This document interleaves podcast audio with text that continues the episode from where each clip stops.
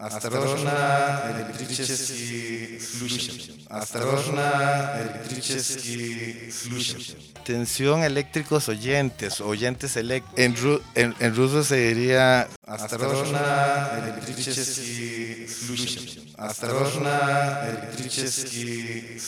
Atención oyentes eléctricos, estamos aquí desde el Mandarinato, luego de dos horas, bueno, no tan insufribles, pero sí increíbles, cómo va a durar uno dos horas de chepe a la abuela. Atención oyentes eléctricos, estamos aquí en un programa mítico, nos acompaña Piero y ya, ya verán de, de qué va este, este espacio de hoy, 420. Pues sí, de alguna manera celebrando mucho la presencia de Guillermo uh, Robles, una, una leyenda urbana, viviente, de lo que puede ser tanto representante de rock and roll, un poco representante de una generación un poco consciente, y por otro lado, me parece a mí este, el tema de la conciencia y la apertura eh, hacia la cultura y otras cuestiones, porque sabemos de algunas cosas que eh, ambientalistamente, sociológicamente has, has logrado. Eh, y pues todo un orgullo y todo un honor para Radio Pachuco en grandes personajes presentarte vos por tu cuenta tenés tus propios créditos, así es que micrófono abierto para, para que, digamos, la gente, sobre todo joven, porque este programa, Guillermo, lo sigue gente muy joven, no puede tal vez aquilatar o dimensionar este, cosas que hiciste en el pasado, pero que, que hoy, sin duda, detrás de esos actos has dejado una huella que ha permeado.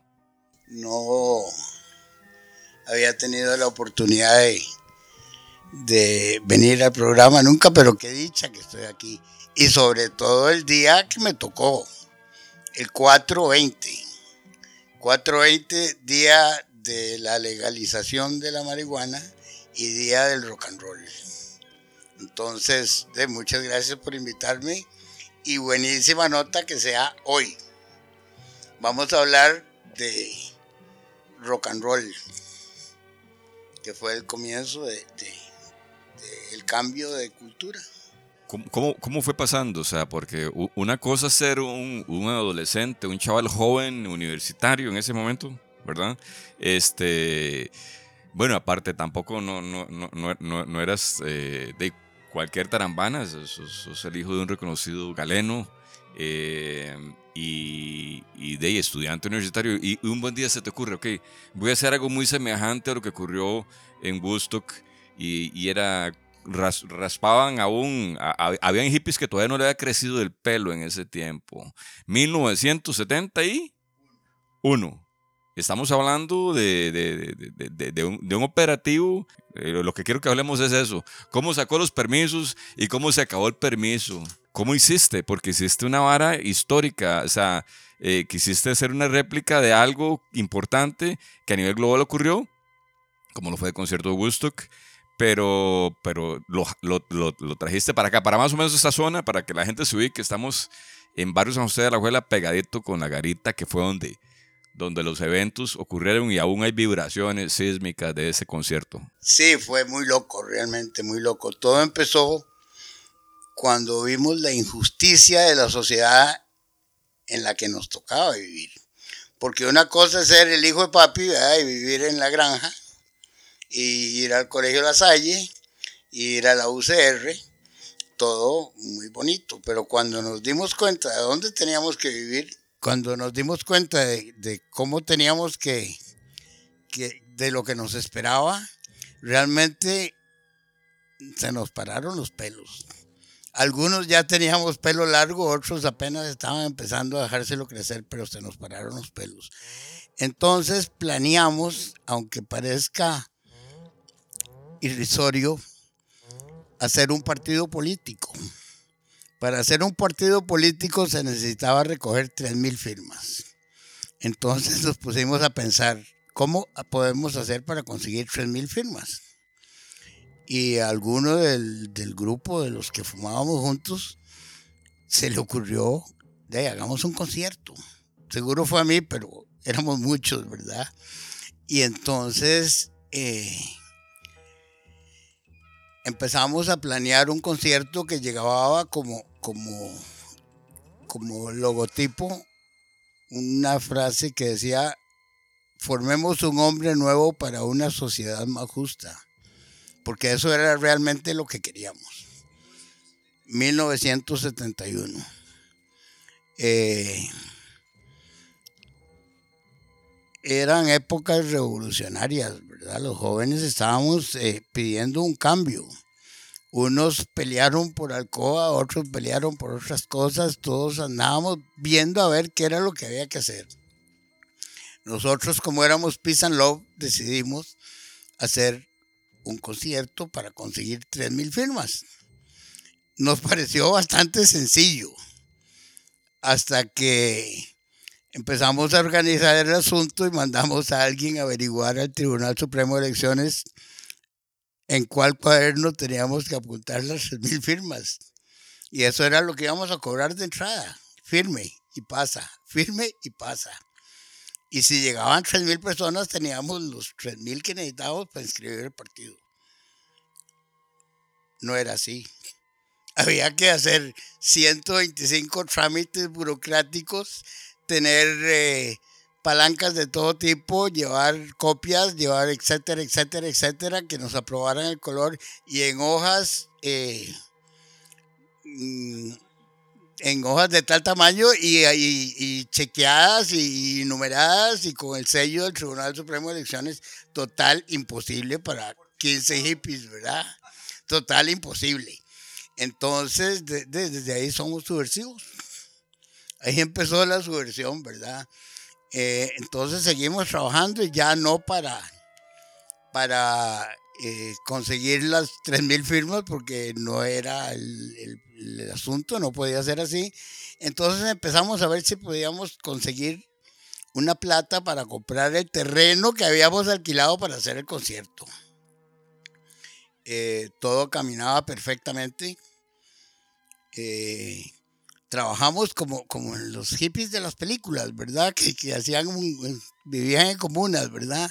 Trabajábamos con un tractor, hicimos excusados de hueco y lugares de venta de comida. Eh, había un, un, riachuelo que pasaba y lo convertimos en lago para que los locos nos bañáramos. Eh, era lindísimo, era un trabajo eh, totalmente comunal, ¿verdad? Como, como los hippies de los setentas trabajando en grupo y ahí sí, como locos fumábamos y comíamos hongos, ahí nos encontrábamos de las vacas de los vecinos y todo, muy divertido. Eh, todo caminaba perfectamente.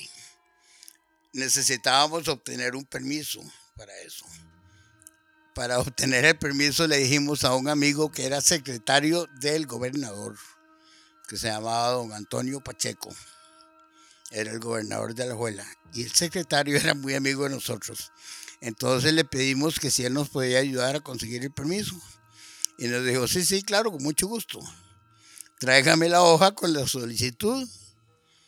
Yo con mucho gusto le llevé la hoja escrita a máquina, porque ni una computadora por ningún lado, ¿verdad? Y a los dos días me dio el permiso firmado y con el sello del gobernador. Entonces, eh, a mí me extrañó mucho, ¿verdad? Pero eh, yo qué dicha, qué, qué eficiencia, amigo. Entonces ya con el permiso en la mano fuimos al ICE a que nos pusieran los, la electricidad en el lugar donde íbamos a poner la tarima. Alguien por ahí nos cedió las maderas para hacer una tarimilla y de todo iba caminando lindísimo, ya faltaban como una semana para empezar el concierto. Eh, iba yo caminando por la Avenida Central y vi en las pizarras de Radio Monumental, que era donde Costa Rica se informaba. Eso era en calle Cero, Avenida Cero, en el puro centro. Ahí habían unas pizarras donde anunciaban las cosas importantes y decía cancelado el Festival de la Garita. Y yo dije, ¿qué? ¿Qué era lo que había pasado? Que dos días antes llegaron unos niños que eran protegidos por doña Karen de Figueres, que era la esposa del presidente, que eran, eran fumones, pero en una, en una actitud como la que después apareció de Hogares Crea, esta señora agarró a esos niños de la sociedad que fumaban y trató de cubrirlos bajo sus alas para que dejaran las drogas y esos. Esos chicos, todos amigos míos, fumones, loquísimos, llegaron a averiguar del concierto. Yo encantado de la vida les di pósters, entradas, eh, etc. El póster era una ranita sentada sobre un hongo. Eh, y decía, formemos un hombre nuevo para una sociedad más justa. Eh, se la llevaron y muy contentos.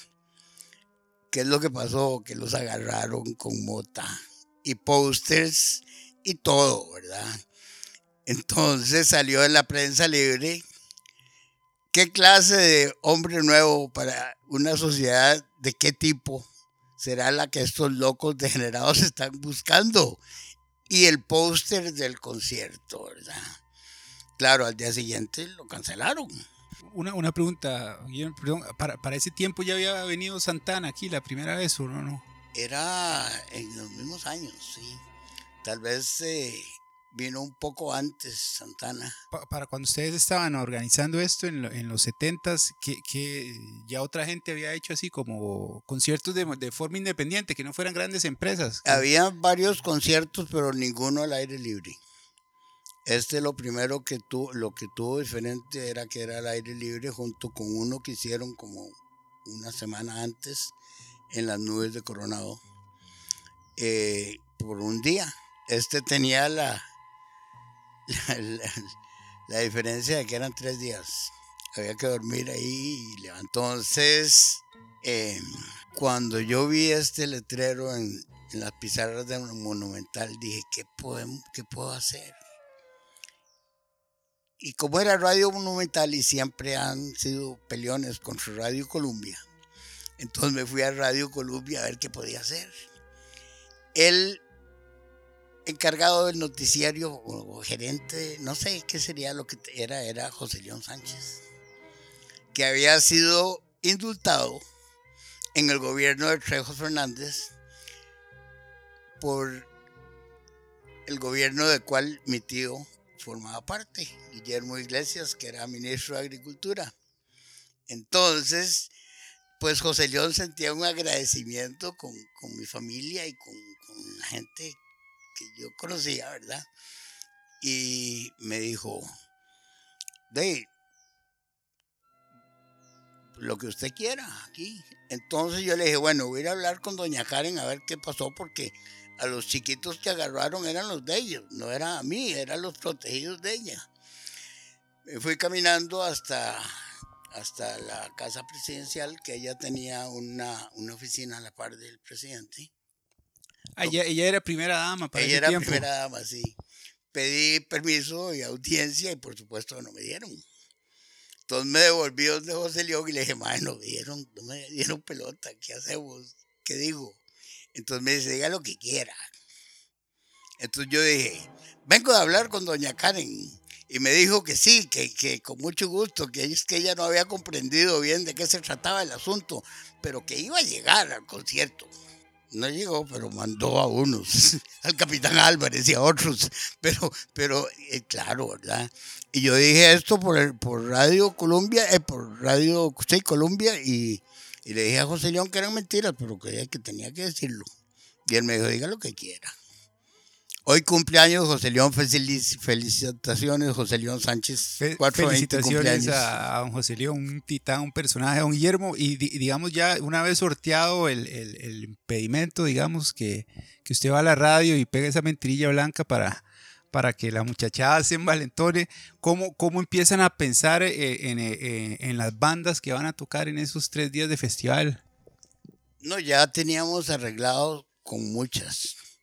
Más bien unas cuantas se quitaron cuando vieron los letreros, pero algunos valientes como Apple Band, Reflexiones, eh, unos de Cartago se llamaban Nueva Generación, que eran como los hijos de los Ixos, versión rock and roll, y Apple Band, por supuesto, ¿verdad? Apple Band era a la juela pura. Entonces, este, no, la música ya estaba Interesante que por supuesto el ICE no nos quiso poner electricidad.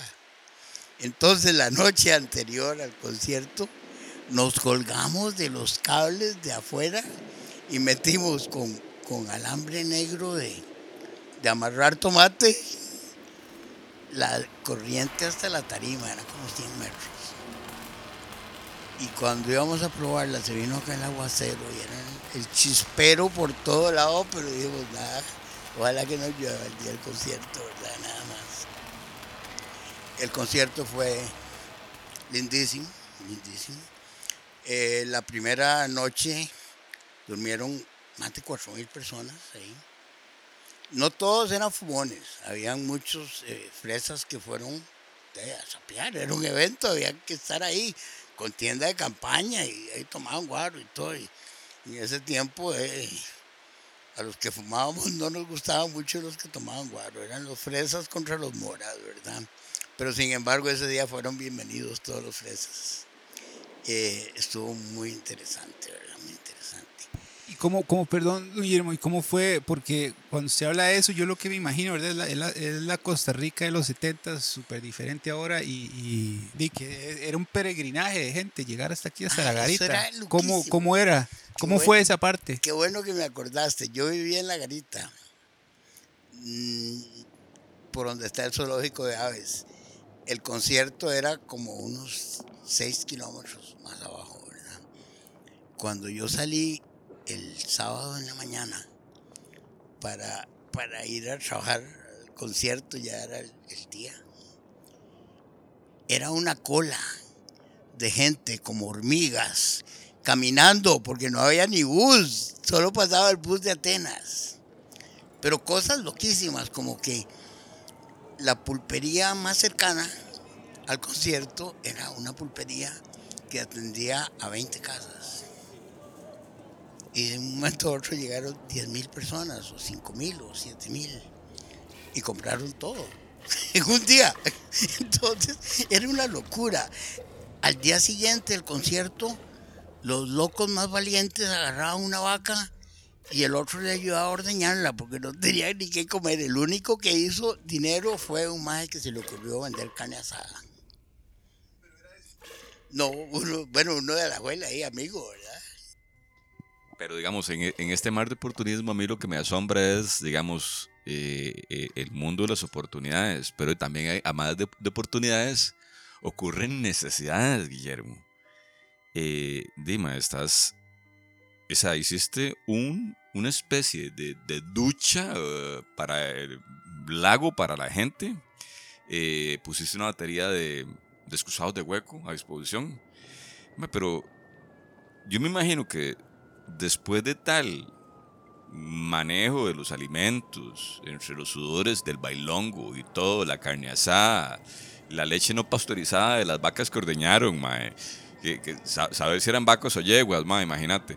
Eh, di, mae, ¿no, no tuvieron algunos brotes de, digamos, de enfermedades alimentarias, ahí, esos- esa vomitadera de hippie, esa, mae, yo, yo me imagino que aquella vara, o sea, es- el, el hueco hubo que lavarlo por varias semanas después del evento. Después del evento no volvimos. No podíamos volver ni, a hacer, ni acercarnos siquiera, porque después hablamos del evento, pero podemos hablar del final del evento. Ok, ok, ok. un poquito la nota porque a mí me parece que hay, hay cosas que destacar de la cartelera que ahora Valdo fue muy específico y vos también en la respuesta. O sea, habían bandas como eh, de provincia en ese momento. Todas eran como de covers, no había nada muy original que digamos, o si había música original de rock en ese momento, digamos, como, como puesta en escena de rock tico, este... ¿Qué había? Eh, o sea, o, o eran una bandas de covers. Conozco muy bien la, trayectoria la de Apple Band, digamos. eran covers, pero también habían unos que ya habían incursionado en, en componer, como Ebra, creo que se llamaba.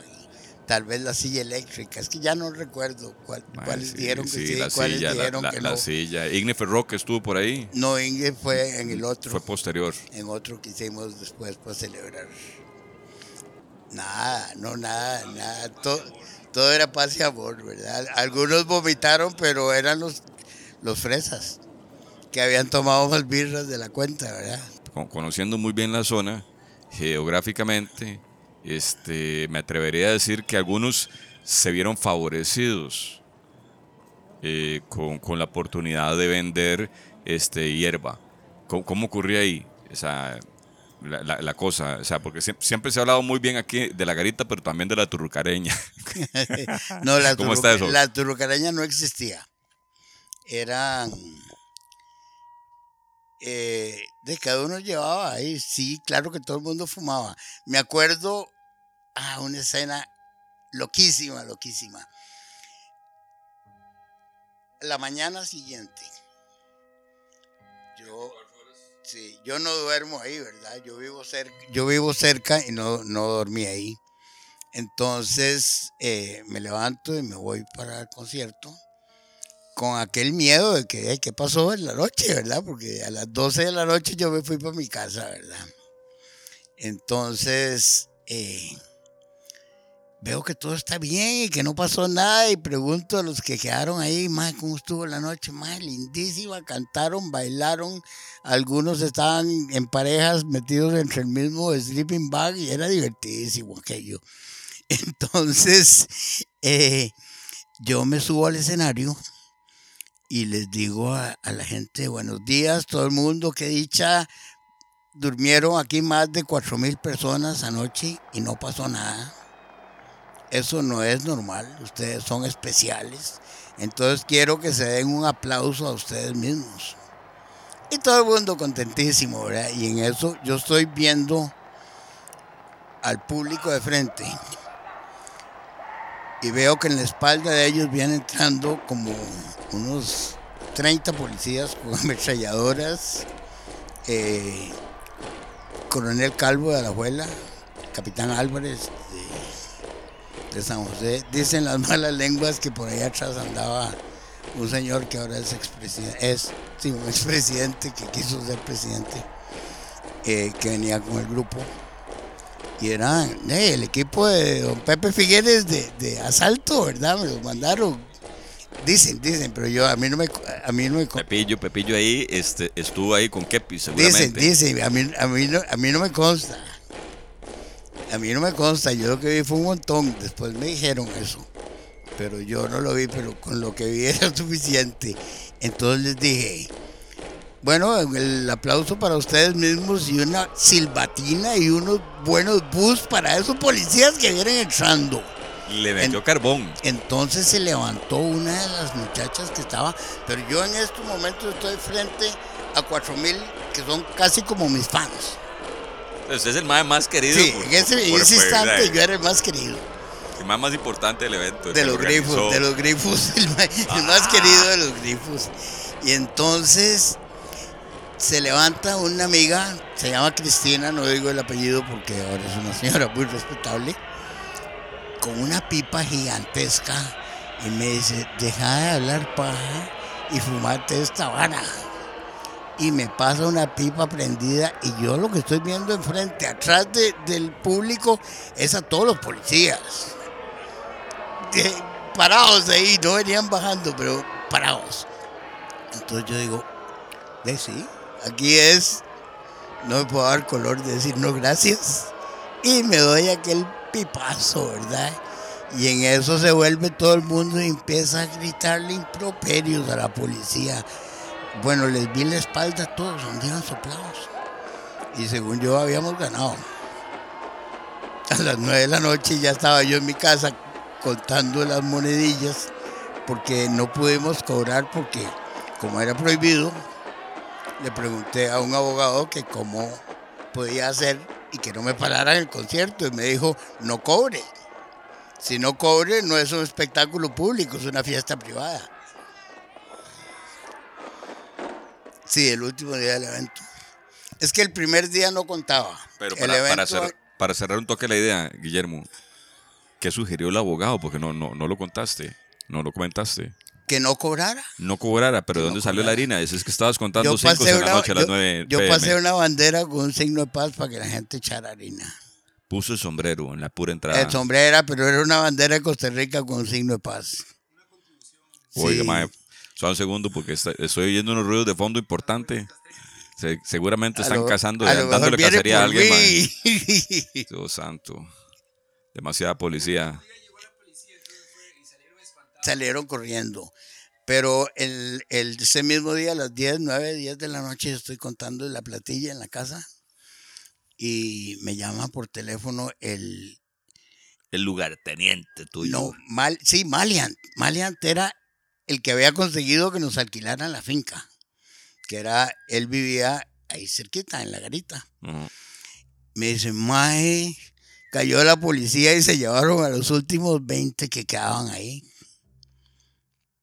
Y se cargaron a todos. Se cargaron a todo el mundo. A todos los que quedaron, que eran de los que no tenían dónde ir, los que estaban más hallados, un colombiano que seguro era el que vendía, yo no sé, no me consta porque yo no tuve tiempo. A mí me invitaban, no tuve que comprar nada nunca, ¿verdad? Y, y se cargaron a los últimos que quedaban. Y yo estaba contando la platilla, entonces, ¿qué hice? Llamé a mi profesor universitario, licenciado Enrique Benavides. Estaba de moda en ese tiempo. Tenía una columna en la, en la Nación, era criminólogo y profesor de la UCR. Tu profesor. Sí, mi profesor, sí. Daba, daba criminología, una de esas que uno agarra por vara, ¿verdad? Y entonces eh, le dije yo, vea, recogimos tanto dinero con la banderita, le doy todo eso para que saque a los que están presos. Y me dijo, encantado. Con el dinero que sea, yo lo saco porque eso que usted está haciendo es muy buena obra, le digo, buena obra, pero me quedé limpio. Entonces, de lo sacaron a todos, yo no sé si bajo fianza o, o sobornando, no tengo la menor idea cómo hicieron, pero al final, casi todos, porque hay unos me dijeron que, que, que ellos no lo soltaron ese día, pero esos los conocía hace poquito. Eh, ese fue el final. Ahora, después de este evento y con los años fuiste encontrando eh, gente por ahí, gente esa que rescataste. ¿Te- tu- ¿Tuviste la oportunidad de hablar cara a cara con, con alguno de esos compas que vos mandaste a la harina? Eh, no, no conocía a ninguno, solo hace poco tiempo realmente, en un 420, me encontré a un chavalo muy bonito, con una vibración muy linda, con una camiseta que decía legalicen la mota. Entonces yo le digo, por menos que eso, casi me meten al tabo a mí hace muchos años, en el 71, en el concierto de la garita, y a mí me metieron al tabo. Él era uno de ellos, ¿verdad? Él era uno de ellos. Era un vendedor de artesanía de, de la Plaza de la Cultura. Linda persona. Tengo, somos amigos por Facebook, ¿verdad? Es, es un, chavalazo, un hippie de verdad, un hippie de verdad es él. Don Guillermo, ¿y cuál, cuál fue y qué, qué sensación le quedó al, al barrio de La Garita después de ese festival tres días y el montononón de gente que se apropió del lugar para con usted y los alrededores? vieras las cosas que decían las declaraciones al periódico. Porque las señoras de, la- de las casas de ahí se escondían y veían por la ventana pasar a la gente. Era la invasión total, así como se acabó el mundo, ¿verdad? Eran, eran gente campesina de la garita y de un momento a otro empezaron a ver aquí un montón de locos, pero locos rematados, rematados y fumaban y comían hongos. Y, pero eran buena nota todos, pero no parecían buena nota eran totalmente diferentes al concepto que ellos tenían de personas buenas. Y es que esta zona eh, actualmente eh, todavía es eh, rural, ¿verdad? Es, usted aquí, mae, es muy común mae, que le entre una rana, mae, que, que, que se, o sea, que un ave se le meta dentro de la choza. mae. O sea, tener, tener zorros en el techo hoy día aquí en Barrio San José, no decir en la garita, más para abajo donde está todo el, suave y toda esa vara, que son áreas de recuperación, mae, es, es, es bellamente común, pero entonces, entonces el, el asunto era este, pocas villas, poca gente y la densidad demográfica en esa transición, la gente quedó asombrada seguramente. Ah, sí, sí, sí. Vieras, yo tengo recortes del periódico de, la gente ahí, ¿verdad? Y, y porque la cosa no terminó ahí, obviamente, ¿verdad? Al día siguiente del concierto salió en La Nación un plano de cómo era que la policía logró atrapar a los, a los, A los 20 delincuentes últimos. que estaban ahí. Y, cuál fue la ruta de escape y desde dónde nos estaban observando y cómo, ay, otra cosa, que dicha que me acordé. El, el, el, el domingo, que era el último día, yo fui a almorzar a la casa. Después del susto de ver la policía, fui a almorzar a la casa mía que quedaba a 5 kilómetros, 6 kilómetros. Y aproveché y estaba viendo la tele con mis papás, con mis papás. Y aparece la filmación. Todo el mundo chingo en la piscina que habíamos hecho en el laguito. Y entonces llegan a entrevistar a uno, que no digo el nombre porque es un señorón. Es un señorón, casi hasta ministro, yo creo que fue. Lo entrevistaron y tenía un puro en la boca y le echó una bocanada de humo a la cámara, que en esos tiempos era, era como mentarle la madre al Papa. ¿verdad? Pero el ambiente cambió así. radicalmente. Parecía eh, Londres, bellamente, de la noche a la mañana en la entrevista. Sí, se un tapó- marascal, un neblinero sí, pero- bravo. Sí, pero yo estaba con mi papá, weón. Yo estaba con mi tata en la casa. Y entonces ese compa le, eh, ¿cómo dice? Horneó al camarógrafo. Ponió al camarógrafo, sí, sí, una nube lindísima. Y las tomas de todas las chiquillas lindísimas, bañadas de chingos, ¿verdad? En la piscina, todo era peace and love, ¿verdad? Era, era... eh, Un día de estos fui a- al lugar y todavía está la- el, el laguito, no se deshizo. que, que es del terreno donde fue el concierto ahorita, sigue siendo como Ahí está, una sigue finca. igual, sigue igual, igual, igual, igual, igual. Yo traté de que me lo vendieran, pero no he logrado hacer nada, pero sigue exacto, exacto como esperándome. Tiene mil años de estar ahí y sigue igualito, no, ha- no ha pasado nada. Y después, después de este, de este primer, eh, de primer evento que ustedes organizan, Guillermo, ¿cuál- ¿cuánto tiempo vuelven a hacer otro y si lo hicieron en el mismo espacio? Eh, creo que ya después de eso hubo muchos, ¿verdad? Hay unos lindísimos, como uno que hubo en, se llamaba el Festival del Sol y, y muchos otros muy grandes, muchos en el Bosque de la Hoja, muchos este, eventos mucho más lindos y con, con finalización perfecta, ¿verdad? Eh, hubo y nosotros hicimos un intento en el Bosque Encantado 15 años después, igual de dos días. Ahí tocó Ferroque y muchos otros grupos, eh, los que en ese momento estaban de moda. Eh, fue obviamente mucho más bonito, mucho más ordenado, mucho más organizado, sin aventuras de ese tipo. Más bien, vea lo que es la vida. La Guardia Rural del barrio San José nos prestó como 25 voluntarios que tenían eh, para que fueran a, a- no, a cuidar las entradas para que la gente no se nos colara. fue muy, muy, fue al revés, ¿verdad? Pero nada que ver, ¿verdad? Nada que ver. Aquí el, el, el concierto de la garita lo que fue fue un acto de rebeldía en busca de una sociedad nueva que por- Era, era muy acorde con los tiempos que se vivían, ¿verdad? También. el Sí, buscar sí, sí, eso. todo el mundo quería un, un cambio en el mundo y por eso el mundo cambió.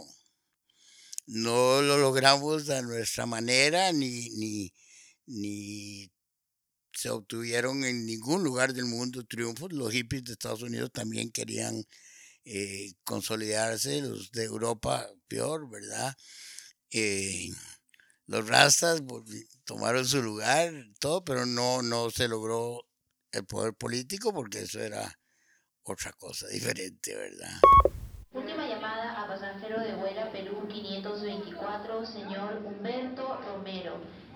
pasar a la sala de embarque número 1, avión listo. Avión listo, avión listo.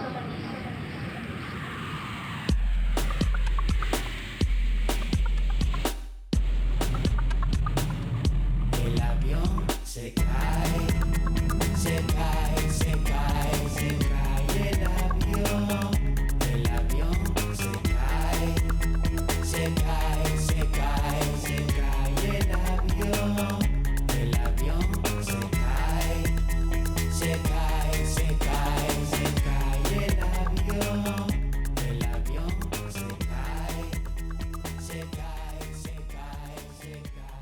que empezáramos a, gra- a grabar, usted no- nos comentaba que, que por aquellos tiempos, ¿verdad? El que pescaran fumando marihuana o con un puro, le metían seis meses presos y que por ahí hay una historia, si nos pudiera contar. eh.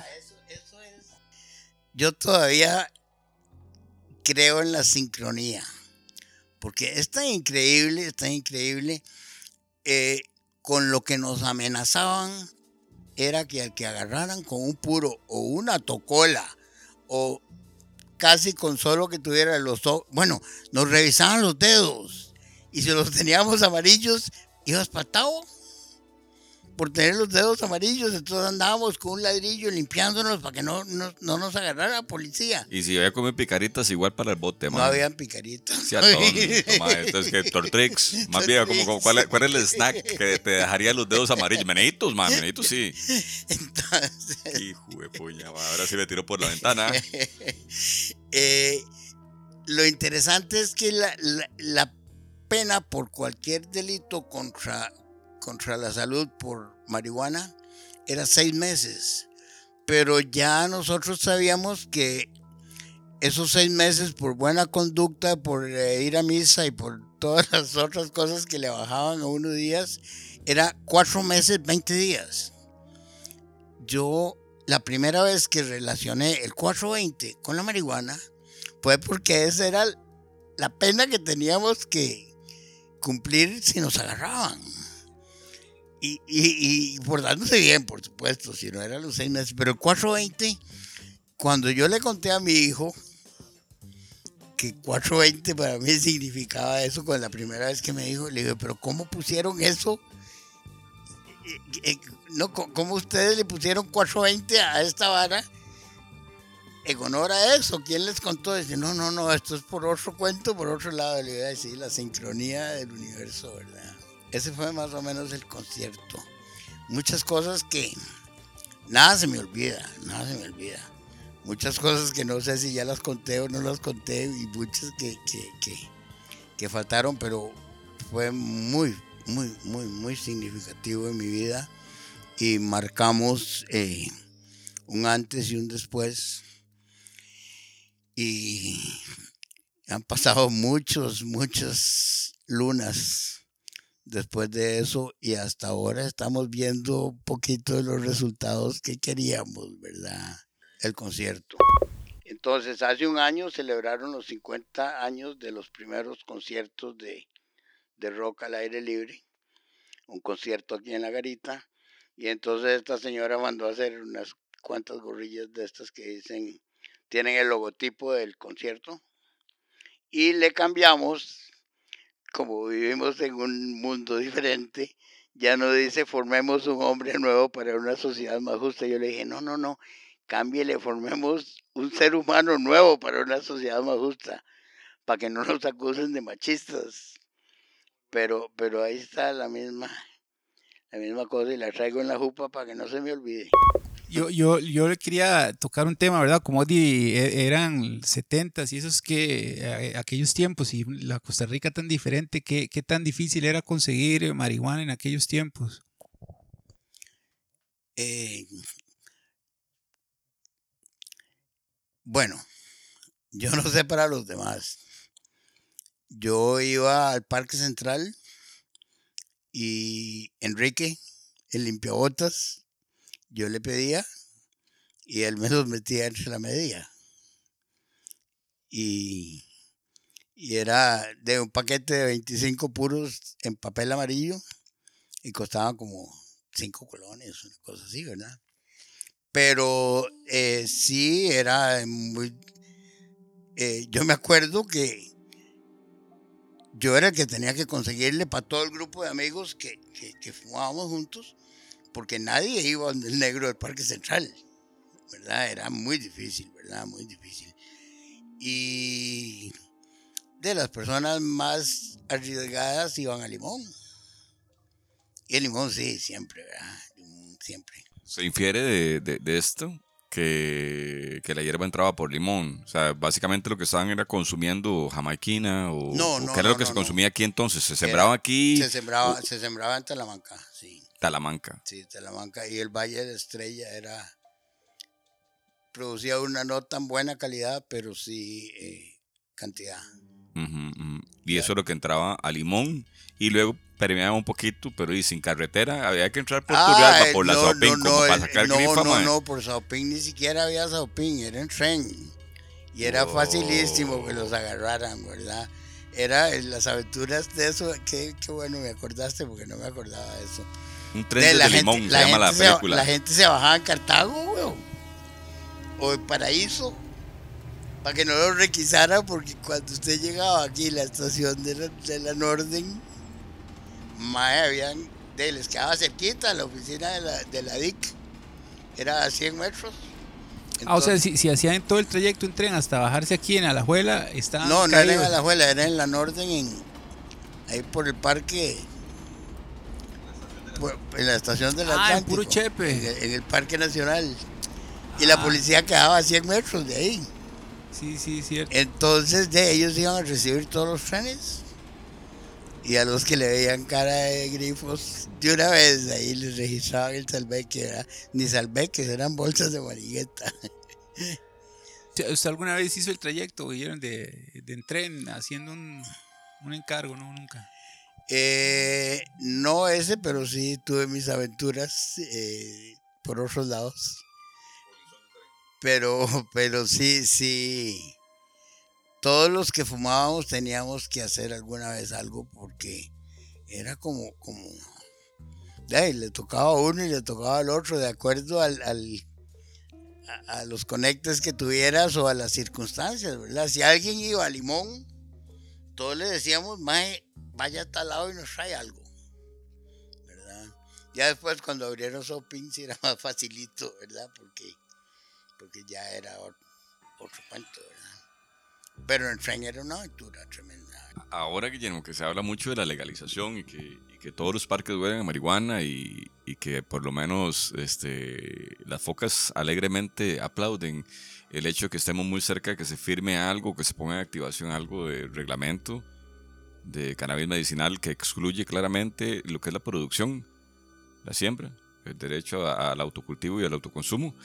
Eh, ¿vos, ¿Vos qué pensás? Eh, digamos, eh, aquí estamos lejos de ser escuchados por el ministro de Salud, pero hay manifestaciones de que no le llega oxígeno al cerebro a la gente que habla no solamente de, de- cosas poco importantes como el coronavirus, pero que eh, eh, di- dice que le preocupa qué pueda pasar este, si, si hay una sobredosis de marihuana.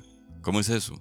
¿Vos has visto cosa igual? Mira, eh, Digamos, más allá del aspecto social, la parte que se esté legalizando, algo que culturalmente ya está rodando. yo creo que lo único para lo que sirve esta supuesta legalización es para que los más eh, super fresísimas vean que, que en algún de alguna manera teníamos razón porque la ley eh, le falta muchísimo le falta muchísimo pero la conciencia general ha cambiado. Eso eso es definitivo verdad Eh, yo conozco mucha gente que utiliza cannabis medicinal y por medicinal me refiero a cannabis que algunos fuman porque tienen asma y otros fuman y no solo fumada, por supuesto las gotas, las cremas, etcétera, etcétera, etcétera. Y son señoras que jamás lo hubieran hecho si no hubiera una apertura mental como la que está viendo. Sin embargo, eh, la, apertura mental resulta ser un poco más grande que la apertura de- mental de los diputados, ¿verdad? O del presidente, porque esta ley, esta ley no estaba tan mala. La, la última vez ya que logró pasar estaba aceptable. Pero el señor presidente la vetó y pidió que, que quitaran de las cosas más importantes como el autocultivo y eso y, y quedó con, de, con una legislación para hacer ricos a los ricos. Que, que ahora vienen los, los que van a poder pagar licencia, que son, son firmas gigantescas y, y- y- van a estar Sí, o sea, el modelo de licencia lo que promulga es eso, o sea, el licenciado. Ahora, y alguien que paga por la licencia cada siete años los miles de dólares que hay que pagar, ¿qué va a pensar si usted o usted se le ocurre sembrar? Es- Está, es- está no, no solamente, o sea, más allá de estudiando esto con un amigo, me estaba diciendo que la ley, ma, por primera vez estaba penalizando el, el MAE, o sea, con pena de 56 mil, 60 mil cañas, mae, si te echas un puro en vía pública. O sea, y era un vacío que, que, la, que claramente la ley de, de, de fumado, porque el fumado no solo es tabaco, ¿verdad? Y es tan universal que cosas como el tabaco, que causan daños a la salud, sean las cosas legales, ¿verdad? El alcohol, de repente que es un venenazo que destruye no solamente personas, pero también familias. El tabaquista pa- pasivo y el que fuma parejo y, que, y, cosas que no le hacen bien al organismo. Y entonces ves, ves una, una dualidad y un interés gigantesco eh, en gente que es, es la que está, como decías ahora, claramente apuntando hacia... No es que están fresas, es- no es que están montados, están montadísimos. ¿De, qué me estás hablando? Si yo soy un caficultor o alguien que estoy produciendo piña o, tengo yuca o tengo arroz, sea, con la tecnología que hay ahora, con los sistemas de riego, de microgoteo, donde usted sabe que mete nutrientes a una planta, girar de un monocultivo de, soya, ¿verdad? O de lo que sea, de café, de plátano, a, a otro de cannabis, es un santiamén, ¿verdad? Y, y supuestamente van a haber muchas y grandes oportunidades laborales para la gente que está vinculada con esto, pero realmente lo que percibimos acá es que es algo compadre hablado. Sí, yo creo que, que, que lo que se ganaría con ese monocultivo es que dejen de dejar infértiles a los peones. Porque serán los mismos peones los que van a sembrar la mota y los que van a trabajar en el campo, solo que ya no les van a fumigar la cabeza como lo fumigan cuando fumigan el banano, ¿verdad? Con y cosas así, ¿verdad? Porque no creo que la mota la vayan a fumigar, por más degenerados que sean, no creo que les vayan a meter los mismos tóxicos venenosísimos a...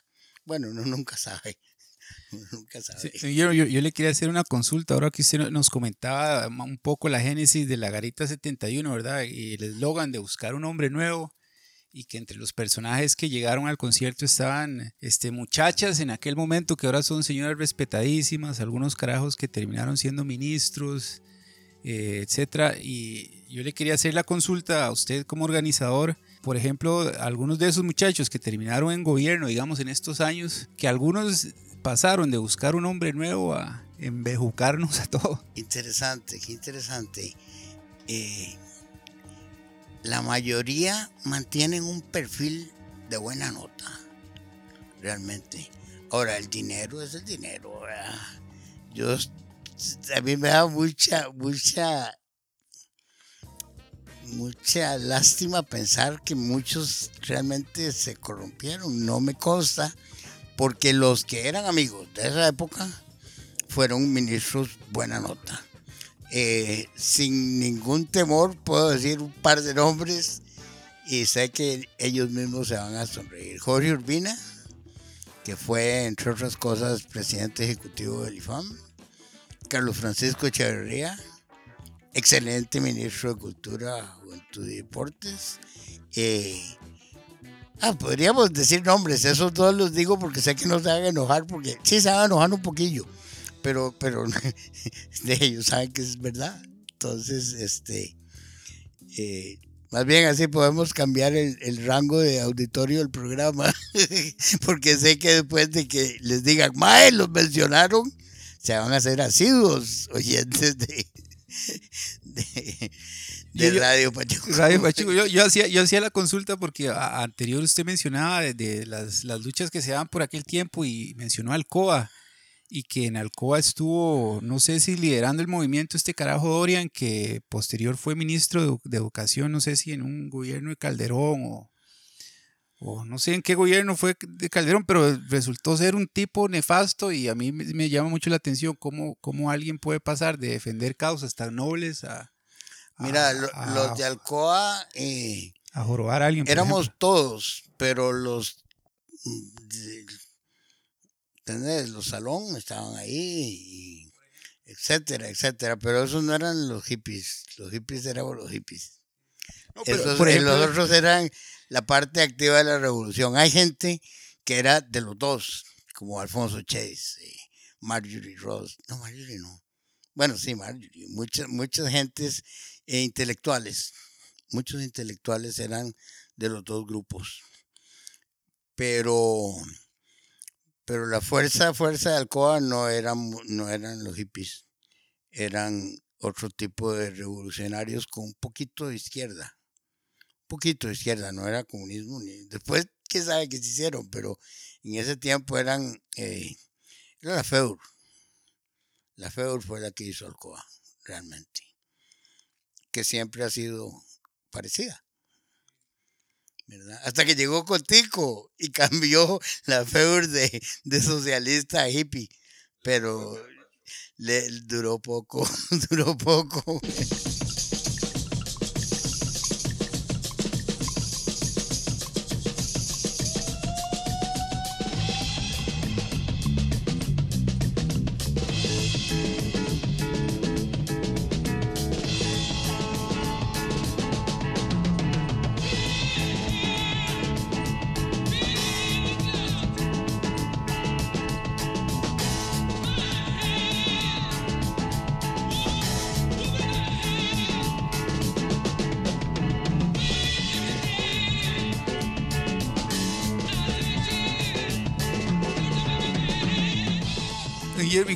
Ahora que tocamos un poco esto de, personajes políticos? ¿Cómo, cómo, cómo le, le nace usted la idea de fundar un partido político? Porque ha fundado dos, ¿verdad?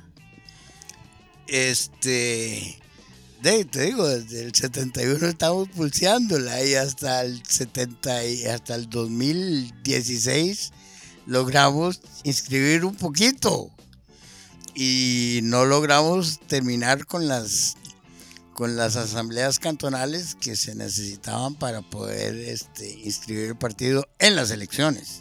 Ya los partidos están inscritos, pero no podemos participar porque para participar hay que tener eh, eh, eh, asambleas cantonales. En los 81 eran la primera vez, 82 la segunda, y yo creo que vamos como por 84 para la próxima. Eh, sin embargo, todavía tenemos esperanza de hacer un partido político que no participe en las elecciones presidenciales, que tenga como objetivo ganar las 84 asambleas cantonales, porque eso es fácil, se puede hacer y eso es un golpe de Estado. Que el presidente siga siendo presidente, pero así como se paró a Monsanto, cantón por cantón, así podemos limpiar Costa Rica cantón por cantón. Ojalá Dios me dé fuerza para, para poder eh, incentivar esto. No quiero, por supuesto, ser alcalde de ningún lugar, pero sí quiero ayudar a que cada cantón elija al alcalde que quiere tener, no el que nos impongan los partidos políticos. Y esa es la parte del partido Vida o el partido Revolución Ecológica, que fue el primero que hicimos. El segundo nada más le cambiamos de, de, nombre porque revolución la gente nunca aprendió a decir revolución, sino que decían revolución. Y como que sonaba un poco violento y más bien era al revés, era and love, era pura vida. Entonces ahora el nuevo nombre es Vida con los mismos estatutos y, y de queremos ver a ver hasta dónde nos da la fuerza para hacer algo para los cantonales. Ese anuncio político no estaba incluido. Nos comentaba antes de iniciar, me corregirá si me equivoco, Guillermo, que incluso estuvieron cerca de ser eh, el, el- el partido de gobierno, que hubo ahí un acercamiento. Bueno, cerca, eh, tal vez, cuando don Rodrigo andaba buscando partido, nosotros íbamos por la mitad de la de la eh, constitución, bueno, la constitución de la inscripción del partido, que eso era lo de las asambleas cantonales. Esta vez no era tan difícil porque por la pandemia se podía hacer virtual. Entonces nos economizábamos un montón de dinero que solo los partidos políticos pueden. de hacer asambleas aquí, asambleas allá y asambleas allá. Esta vez era cuestión de, de hacerlo por compu y conseguir siete personas en cada cantón, que no logramos, lo logramos en algunos. Eh, por supuesto, Talamanca fue el mejor. Ellos son fieles, son fieles, son lindísimos. A la abuela, por supuesto, también, ¿verdad? Pero eso, eh, entonces, eh, cuando Rodrigo andaba buscando partido, estuvimos a punto de ofrecerle el nuestro, con la condición de que él terminara de hacer las asambleas. Pero en una mini cumbre que hicimos eh, los tres que estábamos eh, impulsando el partido, porque éramos tres nada más, eh, decidimos de, que si se lo prestábamos, se lo dejaba.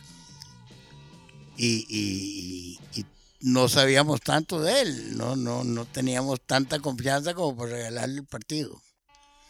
Entonces, eh, por suerte solo utilizó la bandera azul y verde, que era la que teníamos para los dos partidos. Pero sí, este eh, hubiera sido una buena una buena obra. Una persona con, con las características tuyas, que es, eh, sos un, igual un, un rocote de, todos los años, ¿verdad? Estamos hablando de que hiciste cosas de joven hace más de 50 años que se celebra este evento mítico y ah, de lejos de, de uno, de, vamos a hablar con el hombre, verlo así, eh, eh, lo que vos reflejas es, es juventud, es jovialidad, una mente plástica, este, que seguramente la, la, ventilás este, a diario en esos viajes eh, en motocicleta, no sé cómo te aireas, cómo te oxigenas, porque vos te mantenés siendo adulto, y tenés muchos amigos de, gente muy joven. Eh, supongo que este tipo de, de destreza social eh, te ha mantenido vinculado con proyectos este, de, de cualquier tamaño, porque aquí no estamos hablando de que hiciste un- una convocatoria para un fin de semana, o do- do- sábado, domingo, eh, 4 mil, 7 mil viejos. Está- estamos hablando de, de- de proyectos más grandes que también tienen vínculos, eh, porque ahí me, por ahí estoy hablando con un amigo tuyo, voy a mencionarlo por acá, Federico Villalobos, que me decía, "Mae, es que el hombre tiene este patrocinio este, con, con- con unas, con unas tribus por ahí, ¿verdad? Este, y, y eso es importante, la parte social, pero, pero con acción, no, no, no solamente gente, la, la- la participación a nivel de querer meterse en, en política porque, porque sí, E- e- es el, el- mantener eh, la sintonía con, con gente que está en necesidad.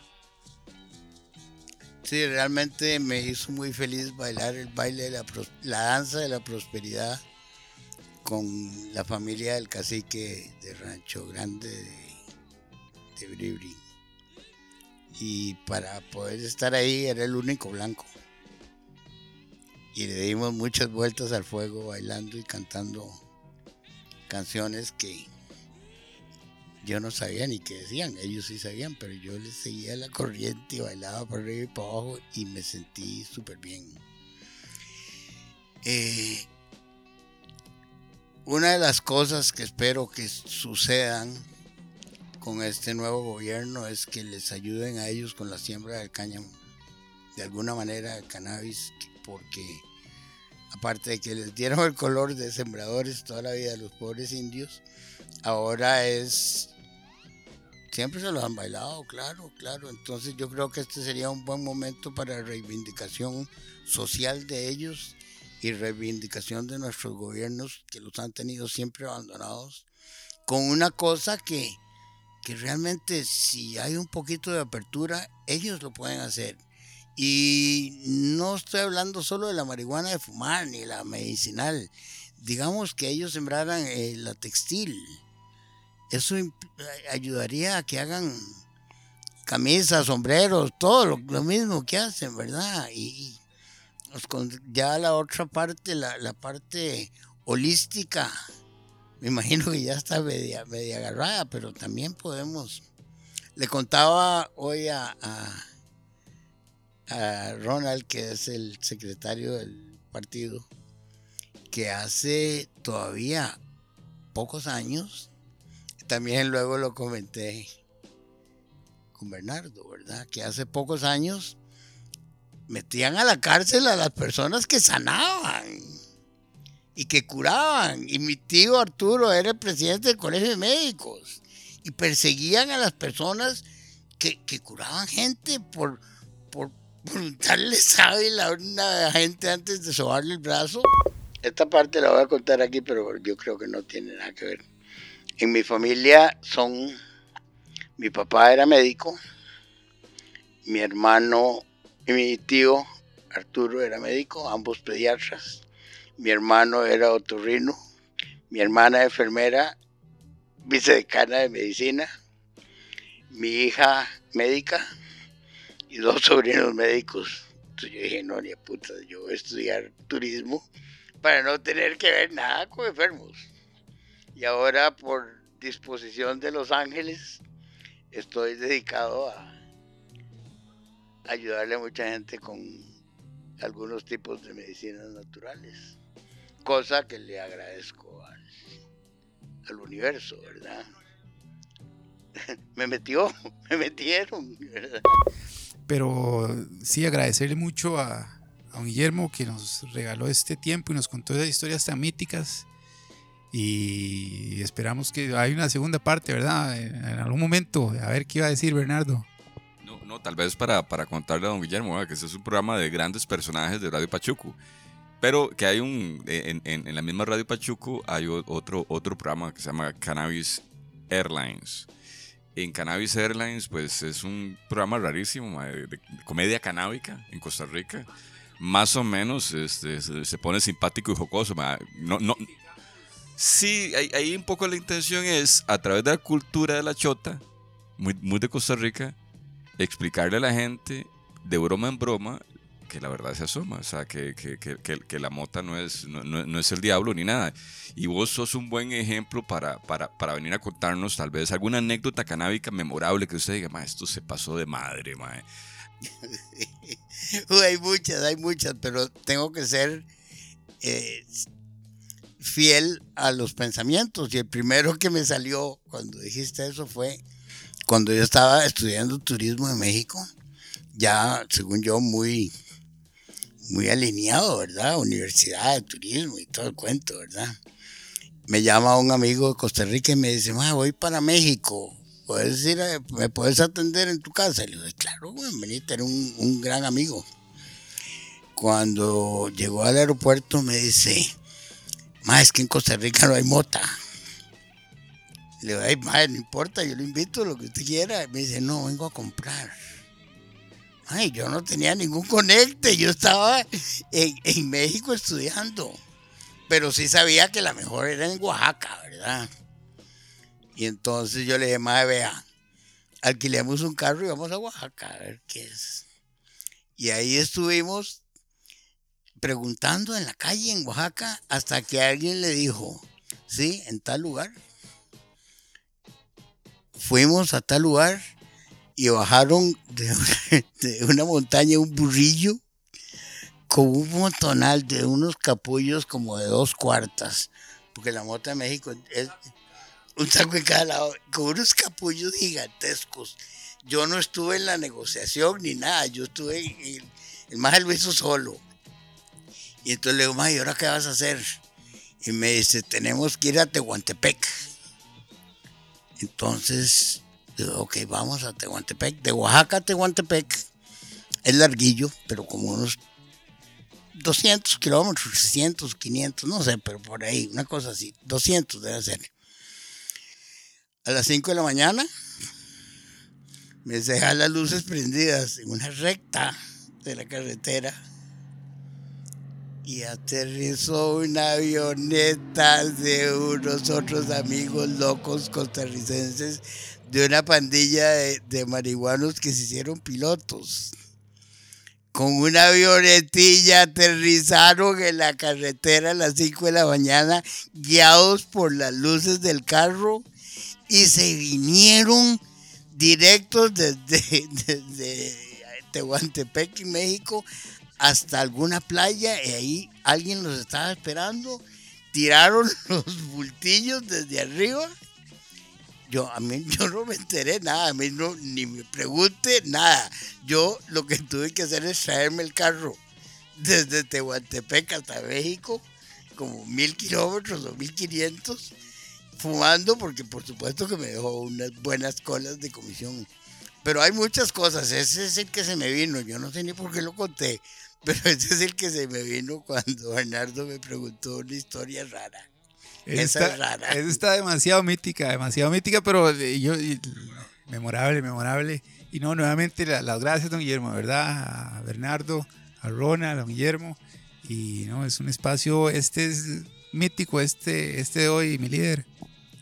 Bien, no más ni menos, este, y correspondiendo a la estatura del día, hoy, 4.20, 20 de abril, con nosotros estuvo el legítimo y mítico Robles. ¿A quién iba a decirlo? Una entrevista que estábamos esperando hace meses, pero bueno, aquí la tuvieron en exclusiva para Radio Pachuco, grandes personajes y Cannabis Airlines. Eh, tal vez para cierre ahí mencionar un poco eh, los patrocinadores, mae. Puritico, Puritico Skateboarding que cambió de guarida a STO Balance Board, eh, taller de cejas, taller serigráfico, taller de cejas, el 3, a MAP, MAP Radio, Radio Pachuco, grandes personajes que tenemos ahora la línea de, de gorras, Cannabis Airlines y otros productos que estamos planeando, a Nacional Skateboards en el centro de, de San José y a todos los compas que, que hacen posible y la- estas locuras que se nos ocurren y que están pendientes de los episodios.